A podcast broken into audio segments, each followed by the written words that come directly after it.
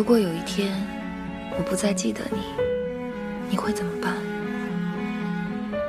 人生对于人最大的教化，莫过于让他们接受人生设定。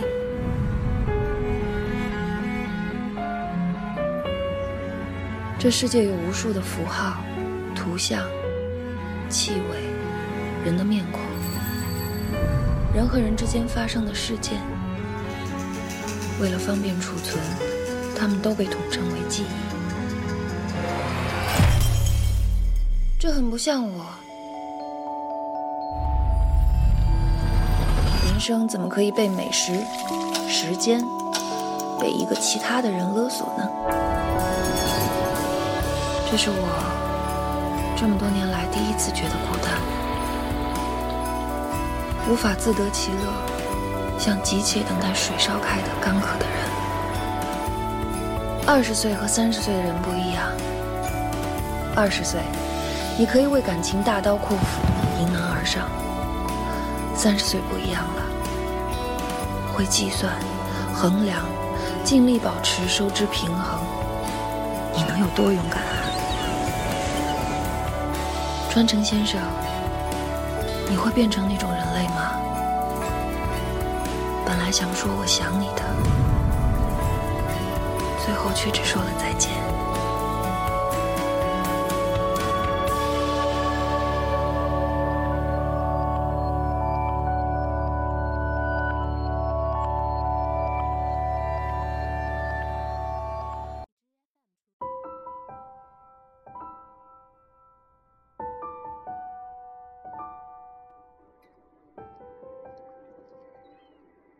永无止境的约会，来自丁丁张。我是一个必须保持镇定的年轻人。我有一个秘密，所以我的故事必定伴随着他。很多事情无法由自己决定，这大概就是我们普通人的人生。有时候我在思考，到底是每个人靠自己定义了人生，还是所谓的人生，逐渐将人雕刻成现在的模样？但这些思考其实无关紧要，只是我自己瞎想罢了。尤其是像我这样一个几乎一无所有的人。我叫林川成，是八角游乐场的员工。我们的部门叫旋转动力部。旋转动力部管辖六个大型设备，包括海盗船、大力神斧、摩天轮、旋转猪猪、碰碰车和过山车。我的工作是负责给过山车拉电闸，除了检修的时候。我大部分时候每天只需要按两个键：开机键以及每次的开始键。两个键，一个黄色，一个绿色，所以不会出错。我几乎可以通过耳朵判断，等待设备启动、旋转，伴随着尖叫和轨道滑动的巨大声响。最后恢复如常，恢复如常让我觉得安全。其实，人一生大部分动作都在尽可能恢复如常，重复的洗澡，重复的清扫，重复的谈恋爱，重复的记住，再重复的一一忘掉。我喜欢这种恢复如常的感觉，像一切都未曾发生过。波兰女诗人辛波斯卡在她对统计学的贡献中的诗中写道：“一百人当中，凡世界聪明过人者五十二人，步步踌躇者几乎其余所有的人。”如果不费时过久，乐于伸出援手者高达四十九人，始终很佳别无例外者四或许五人，对短暂青春存在幻想者六十人，仍有些许差误。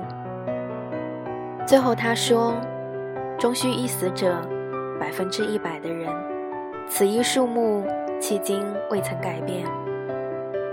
在我看来。这首诗并不算绝望冰冷。我在大学的时候背下它，觉得它证据确凿，非常过瘾。再没有比确定自己是个普通人更过瘾的事了。基本上，我们听的歌相同，吃的食物相同，胃疼的位置相同。看一致的星座预测，得出近乎相同的结论，但我们彼此没有发现，任由彼此擦身而过，因为我们不熟嘛。熟或者不熟，将我们隔绝成路人或者爱人。其实，我希望自己是这普通人当中的一个。我戴眼镜。皮肤白皙，单眼皮，鼻梁挺直，头发眼住眉毛，穿军绿色长款大衣，长及膝盖。有时候我把嘴巴藏在围巾里，镜面上就有雾气，这让我看起来难以分辨年纪，但大致还是个年轻人。每二十天。我就要去理一次头发，到固定的理发店找一个叫威廉的理发师，几乎不用交流，他就可以把我的头发恢复如常。我坐地铁上班，工作地点几乎在这个城市的尽头。地铁上的人会逐渐减少，周末时他们形态慵懒，工作时。则像在各地逃散，这都不影响我观察他们。每个样本都极其平凡，又藏有秘密，和我一样。比如眼前这对恋人，男人不爱女人，但女人并不知道，或者他假装不知道。男人几乎不和她对视。他看着他眼睛的时候，他的眼睛瞄向其他地方，甚至看向正在观察他的我。他执意要把手放进男人的大衣兜里，几乎遭到拒绝。但因为他确定要这么做，男人就没有再反抗，眼神里闪过一丝烦躁，是那种被自己不喜欢的事物纠缠的烦躁。像风吹乱了他刚刚弄好的头发。一段时间过后，这女人就独自乘坐地铁，手指冻得发红。从池远站上车，在大松站下车，眼圈发黑，眼神空洞。她早上没有洗过头发，所以后脑勺有睡觉的痕迹，显然睡眠不好。但她。也不在意。其实，每个人都不那么的在意其他人。他失恋了吧？我得出结论，又暗自为他庆幸。反正男的也不爱他。我简直要冲上去告诉他，但我最终没有这么做，将这件事记在笔记本上，并不是因为重要。而是有时候一天没什么可记的。我的双肩包里永远放着一支笔，一个本子。爱你的人会珍惜每次和你眼睛对视的机会，你也一样。而这种平衡一旦打破，爱情就没有了。我这样写，虽然我还没有谈过恋爱。也不期待，那是件多么奇怪的事啊！本来不熟，突然就要如期似交。要为彼此付出全部的感觉，应该是极不安全的，肯定不大适合恢复原状。我想，地铁上的另外一对，他们应该在热恋，大部分时候一起上班，有单个座位的时候，男孩就让给女孩，或者干脆两个人都不坐，分享一个耳机。听着不知道是什么的歌曲，男孩用手摸女孩的头发，女孩把头钻进他的怀里，偶尔抬眼看他，毫无来由的笑起来。我的观察和思考常常在路上，或者我坐在工作岗位上一动不动的时候。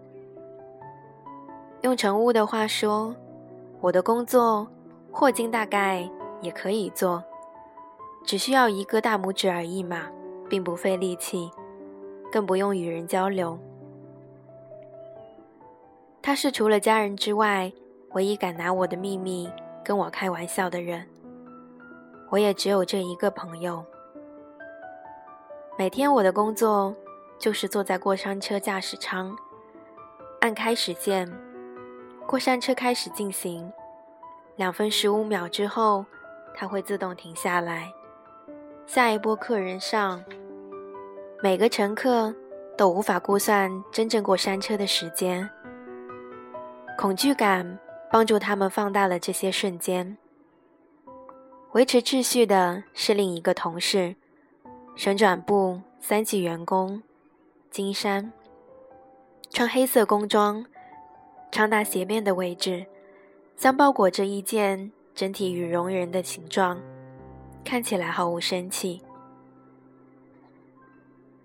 他总是迟到，因此一直未曾晋级。但我一直拿全勤奖，不知道为什么也是三级员工。金山说：“谁让你小子不爱理人？”我可不是不爱理人，只是觉得无话可说。金山爱说话，但他也不理部长和那些乘客。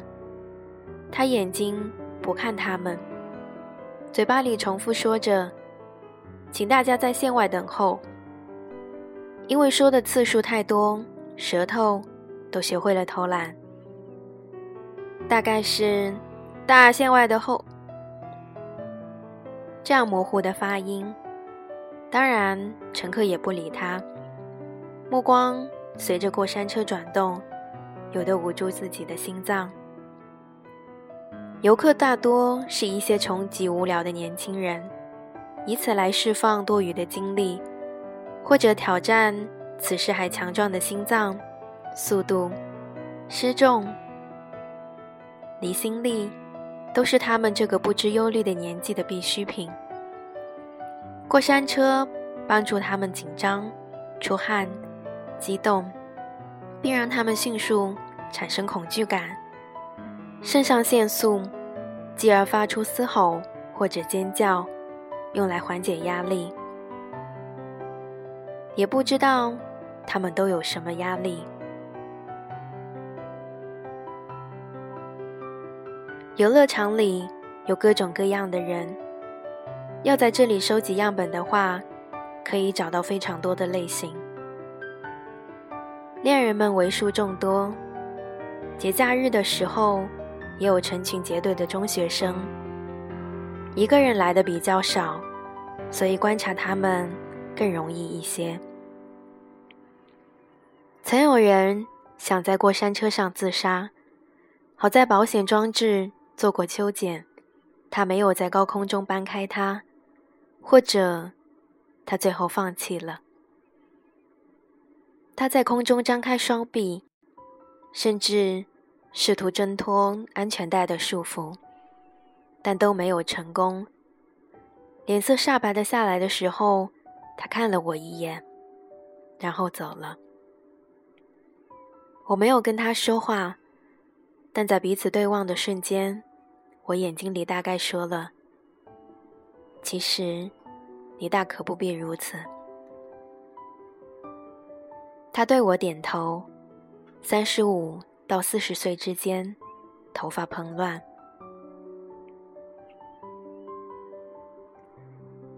一个人放弃世界之前，会先放弃自己，而放弃自己，会先放弃洗头发。